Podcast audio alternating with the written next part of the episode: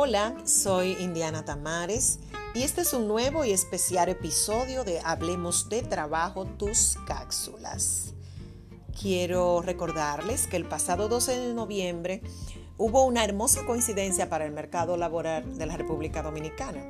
Primero se celebró el Día Nacional del Emprendedor y en segundo lugar se puso en vigencia la resolución 23-2020 del Ministerio de Trabajo que por fin reglamenta el teletrabajo.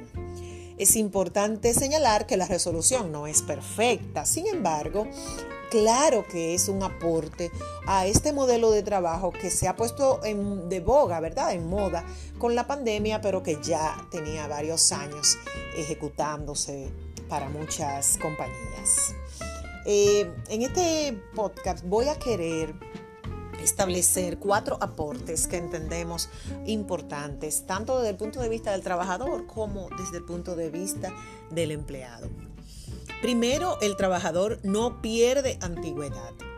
Es importante señalar que por primera vez se exige un contrato escrito, que eso es buenísimo, y se reglamenta todos los contenidos que ese contrato deba tener. El ministerio también ha prometido generar un modelo para que se adapte a cada una de las situaciones que se viva en las empresas. Segundo, el trabajador recibe los equipos del empleador o bien recibe una compensación si decide usar sus equipos. Atención que esto es muy importante.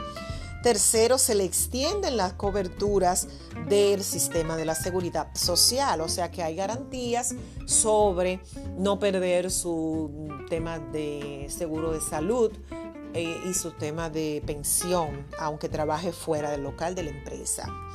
Y cuarto, estas personas, y esto ha dado mucha alegría, tienen derecho a la desconexión.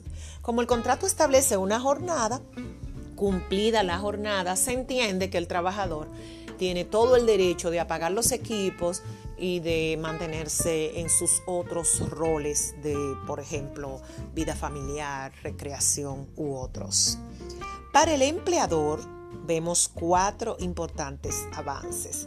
Primero, la oportunidad de hacer un contrato que si las condiciones luego cambian, puede volver a la posición inicial, digamos.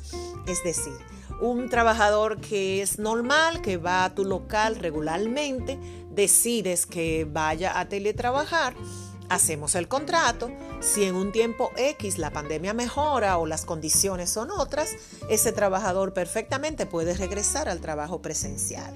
Todo esto hay que notificarlo al Ministerio de Trabajo. En segundo lugar, las empresas pueden decidir de acuerdo a su conveniencia qué puestos de trabajo sí y cuáles no van a teletrabajar. Y como todos sabemos, no todos los puestos ni todas las personas tienen las condiciones o las competencias para poder desempeñarse fuera del local de la empresa. Así que esto es muy valioso. En tercer lugar, ratifica el esquema de delegación porque el contrato de teletrabajo debe especificar quiénes son los supervisores o líderes que van a manejar, que van a administrar los resultados del puesto del trabajador que está fuera de la empresa. Esto es sumamente importante porque se basa en la confianza. La gente no la estamos viendo y lógicamente hay que percibir cómo está haciendo su trabajo aunque no estén cerca. En cuarto lugar, se establece incluso la verificación del área de trabajo donde el empleado va a desempeñar sus funciones en el hogar.